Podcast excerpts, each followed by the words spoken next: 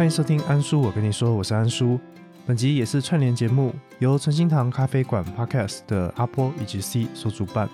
本次串联节目有四十几个 Podcast 来共同串联。那这次的串联主题是交友大作战。本次串联活动分为三个阶段，第一个阶段是寻找知音大作战，第二个阶段是线上交友神攻略，第三阶段则是交友见面加分题。那这集的节目呢是第二阶段线上交友神攻略，希望可以跟听众分享交友平台、交友工具，还有在交友上面的心理学、沟通技巧等等的。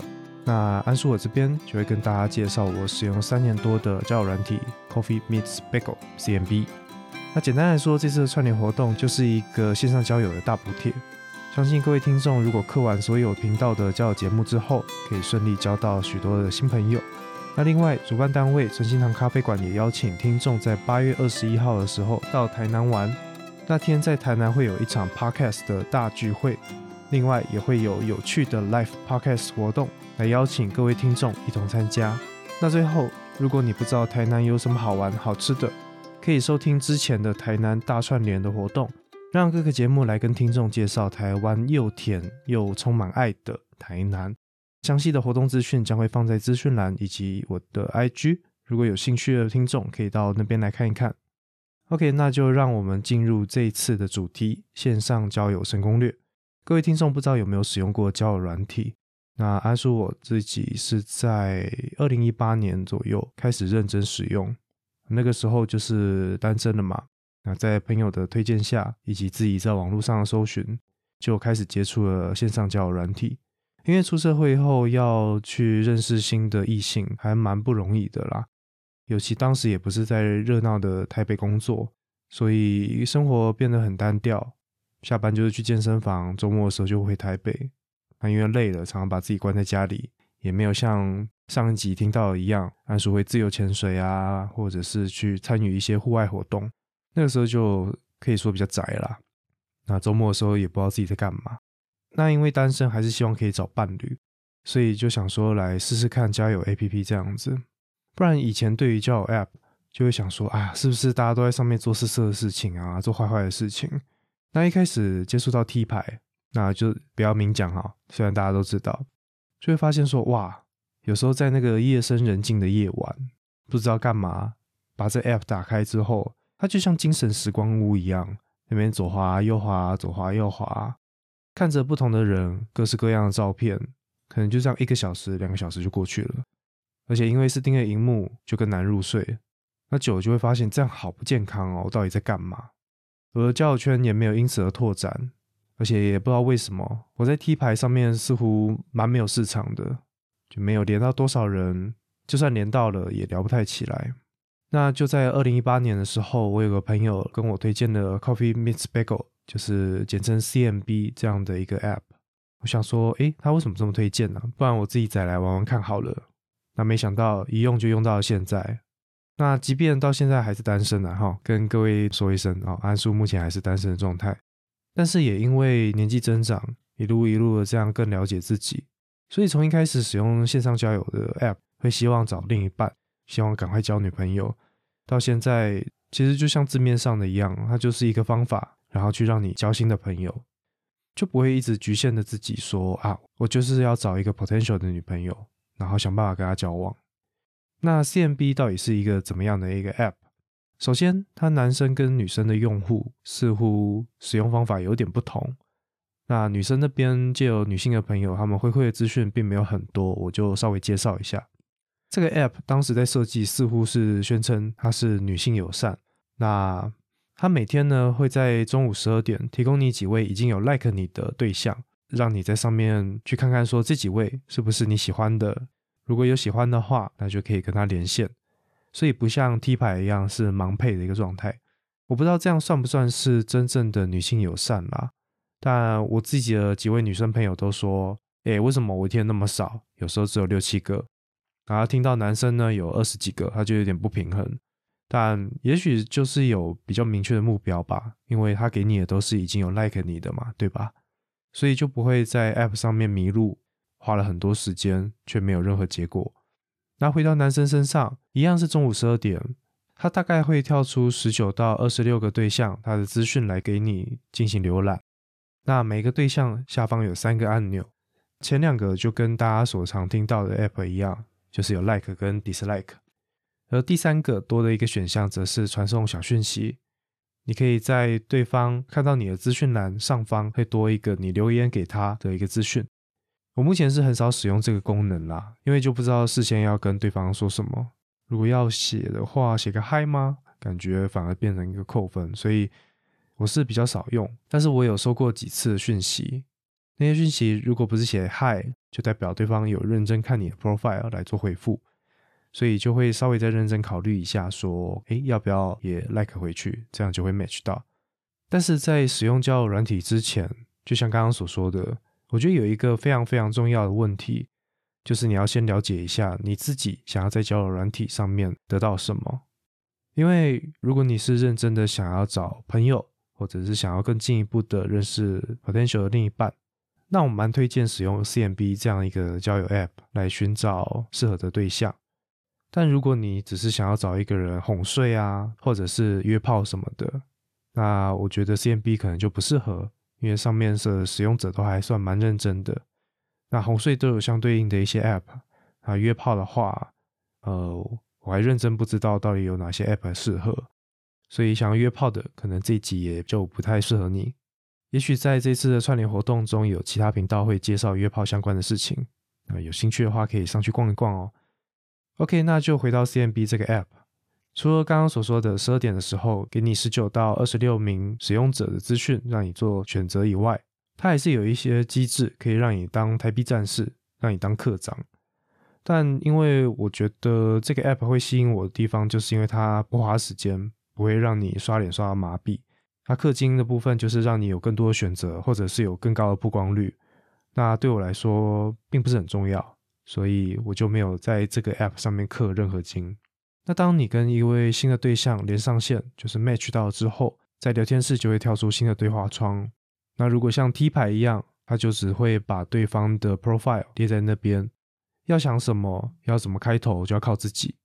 但 CMB 不一样，在个人 profile 那边的设定呢，就可以先预设三个破冰题目。这个破冰题目会随机在你跟对方连上线的同时。就会直接秀在对方的聊天室里面，我蛮喜欢这个功能的。那按说我这边目前的破冰题目的设定，大家要猜猜看吗？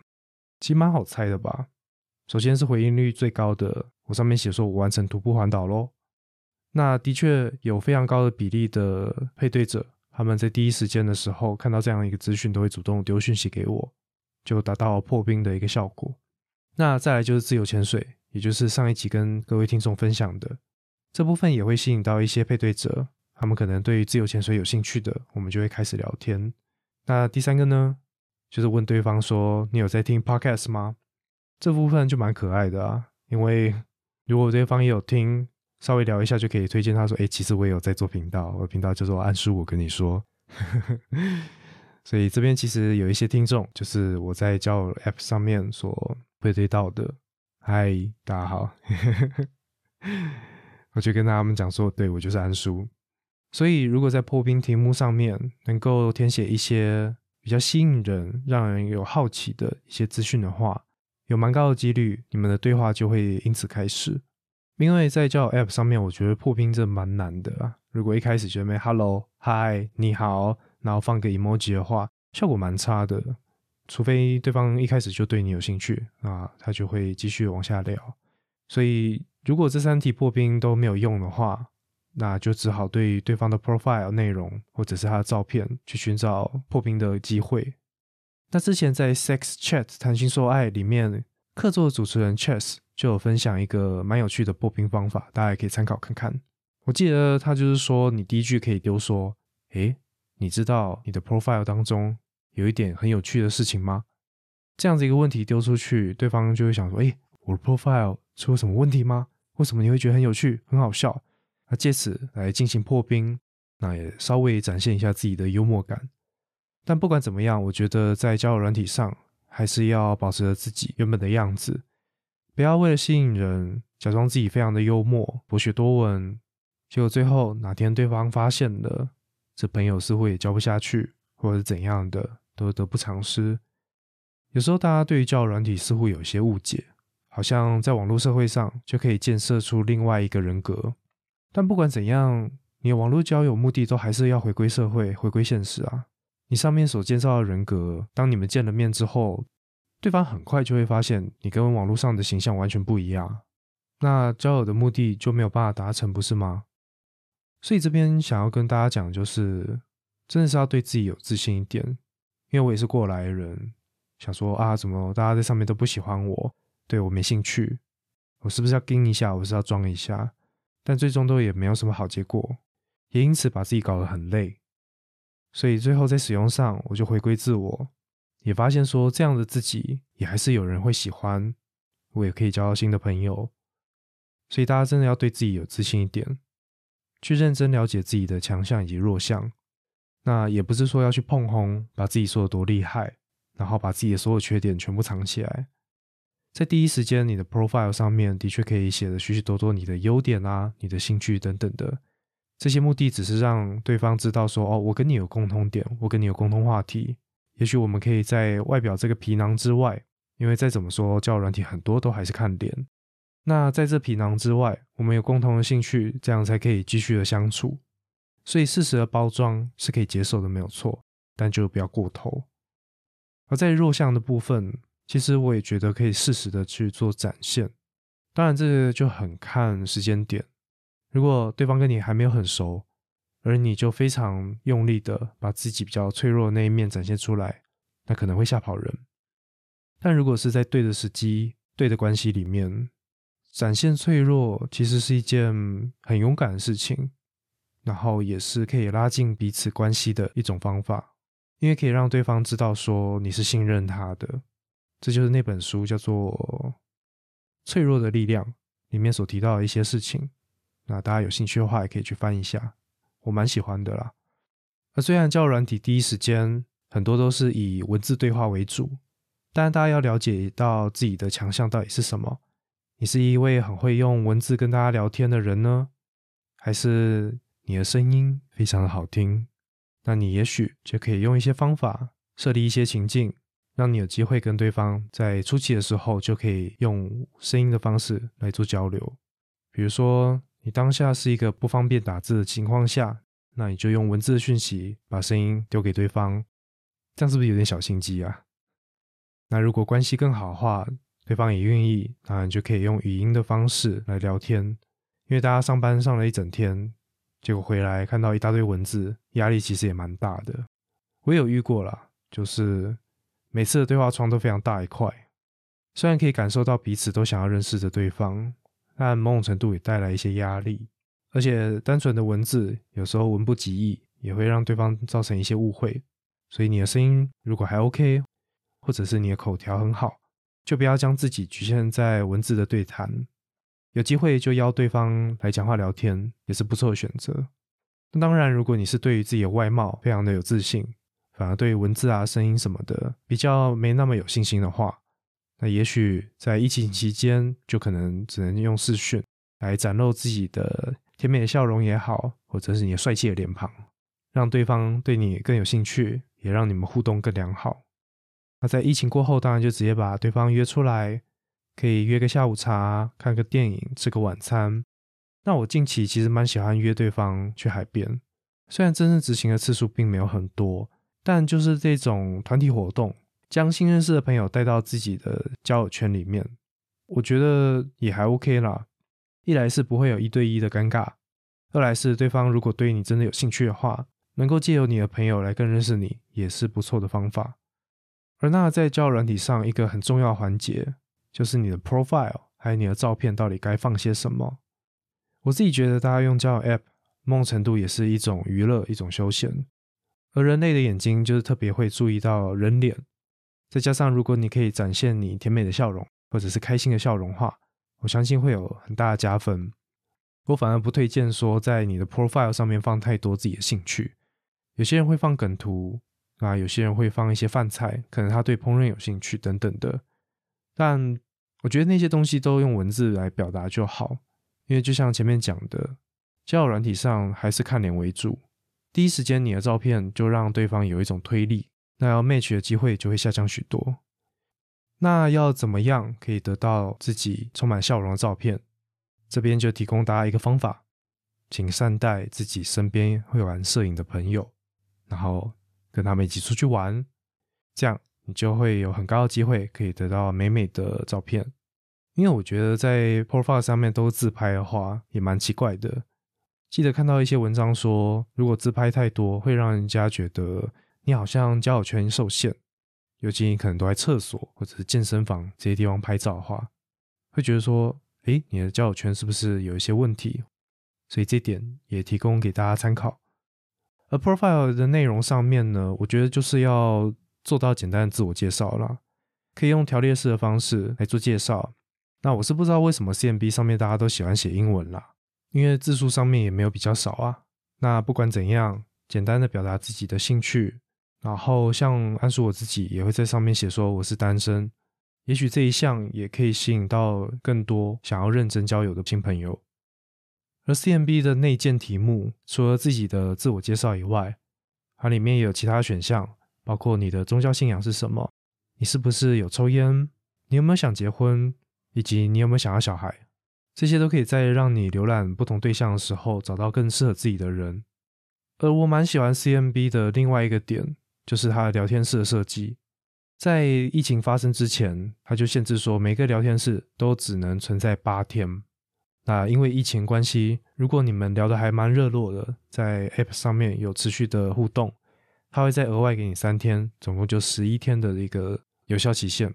一来我是觉得他们很聪明啦，这样一个设置让他们的系统不用承载那么多那么久远的一个对话窗，所以他们系统的负荷可能就因此而减少。不知道，这可能要问做资讯相关的人。另外，这个设定就是 push 使用者可以赶快来互相交换其他的联络方式。那我们常常交换的就是其他的社群平台，像是 Facebook、Instagram。那借由这样的一个 push 交换之后，你对于对方就会有更多的认识。所以我个人蛮喜欢这一个机制的。八天之后，要么就是聊天不投缘，那你也不用刻意把对方删掉或干嘛的。他就是这样石沉大海。那如果你们聊天非常的投缘的话，就可以找机会来跟对方要要其他社群平台，让你们的关系可以进一步的往下。但其实我用交友软体到现在，从以前很 care，都要去寻找那个正确的 moment 来去跟对方交换其他的联络方式，反而现在我会比较主动，而且没有想那么多。我觉得跟一个人如果聊得来的话，大概一两天就会知道了吧。然后就会很明白问对方说：“哎，那我们要不要换个 Instagram？就不用在那边扭扭捏捏的，然后在那边等，因为有时候对方也不想要跟你在这边耗。讲难听一点就这样，就直白了当一点，然后表现自己的诚意，不要油腻腻的。大部分对方其实都蛮愿意给的，因为每个人其实都会很好奇嘛，在这个手机背后的另外一个人到底是什么样的一个人。我这边也可以提供大家一个小 paper。”我自己是觉得蛮可爱的啊，然后成功率蛮高的。就是在 CMB 上面聊天，如果你们对话窗已经到了最后一天，而我也想要继续跟对方保持联络的话，我就会留说：“哎，我们的关系好像快过期了，那我们要不要换一下其他的联络方式？”我觉得写关系过期还蛮可爱的啦，那也就提供给大家做参考。如果有成功的话，记得来告诉我。那如果有人问说：“哎，那重要的聊天呢？聊天的内容到底该聊些什么？除了很吃破冰的 moment 以外，后面我觉得唯一的重点就是你不能一直说自己的事，或者是一直问别人的资讯。适时的去提供自己的资讯很好，可以让对方更认识你。但如果讲太多话，会让人觉得一种 “hello”，这边是交友软体，你有想要认识我吗？一直讲好像会给人一种很自我的感觉。所以在话题结束的时候，适时的丢出“你觉得呢？那你怎么想？”这样的一个讯息，就可以展现出你也想要认识对方的态度，并且可以延续你们的对话。那一直问的话，会让人家觉得压力很大，因为很多资讯其实都在对话之中就可以展现出来，没有必要刻意的像是填问卷一样一项一项的问，这样非常的奇怪。就是这不是聊天呢？然后他也会觉得说我没有义务要回答你这些事情。所以回归到最后，其实线上交友跟你平常去认识新的朋友完全没有两样。你就是做你自己，然后就像你平常跟其他人讲话一样，你会想要跟别人聊什么？你会想要关心别人什么？就只是把这些东西搬到网络上，所以不应该当你自己变成了几张照片、一些文字之后，你好像就可以做一些奇怪的事情，甚至去批评、伤害别人。我觉得都是很不好的。所以这些就是我使用交友软体，尤其是在 CMB 上面的一些心得以及感想。其实，在近期我使用交友软体的频率以及强度上都有蛮大的下修。一来是做 Podcast 就花掉我蛮多的时间，包括录音、剪辑，还有文案的发想等等的。那另一部分就是对于交友还有寻找伴侣这一块，想法有许多的改变。就像前面讲的，以前会汲汲营营的想要赶快找一个女朋友，但后来就会发现说，如果自己的状态还没有调整到一定的程度下，只是努力的包装自己，然后到网络上去认识新的对象，至少对于我来说都没有什么成功的经历。而我也觉得，如果是真的想要交朋友的，他们都会希望跟你认识之后，他们的生活会有更好的提升，不管是单纯的人际关系也好，或者两性关系也好。也在这几年维持单身的一个状况下，就花了更多的时间去认识自己，跟面对自己想要什么。不会再骗自己说：“哎呀，那个不是我喜欢的，那个很世俗。”没有，你真的就喜欢，你就承认吧。那也更认识自己，知道说我到底需要什么。因为常常需要跟想要是不一样的。那如果你没有搞清楚，就上去找新对象，我觉得最终就是在浪费彼此的时间而已。所以没错，又回来了。你在使用交友软体之前，都要好好的问自己：我此刻想要什么？我未来想要什么？我真的蛮相信，也希望说我可以做到，就是两个人在一起是要一加一大于二。那如果你还不了解自己，或者是说你对自己很了解，你对这个完整的一还挺远的，那你当下该做的，并不是去找另外一个人来填补你，让你看似完整，因为不可能，而是要回归到自己身上，去探索自己，了解自己之后，想办法去修补自己。因为大家都会想要追求幸福、追求快乐，在认识新朋友的阶段，必须承认，如果第一时间让对方看到的都是这样不好的自己的话，他们真的没有义务要来协助你、帮助你成为更好的人，并且修补自己这一件事情，其实都是自己的功课。所以，如果你还单身，你希望你在感情市场上的，我们讲价值好了更高的话。有时候就是必须将目光转到自己身上，不要在面看外面的花花世界，而是多为自己做些什么。好了，反正讲有点多。总之，我非常推荐 CMB 这个 App。如果你只想要在短短的午休时间来完成线上交友的拓展的话，我非常推荐大家使用 CMB。那另外，很不好意思，这边就是女性专区。如果你对于安叔到底长什么样很有兴趣的话，那欢迎到 CMB 上面，也许我们就有机会碰到。因为我的 profile 里面就有写，我是一个 podcaster，我的节目叫安叔。我跟你说，那在上面如果我们有 match 到，就希望我们有缘可以做朋友。好了，那今天就聊到这边。如果大家对于本次的活动想要了解更多的细节的话，欢迎到本集下方的资讯栏，或者是到我的 IG，我都会提供相对应的连接来给大家做使用。这集我们就聊到这边，我是安叔，我们下集再见，拜拜。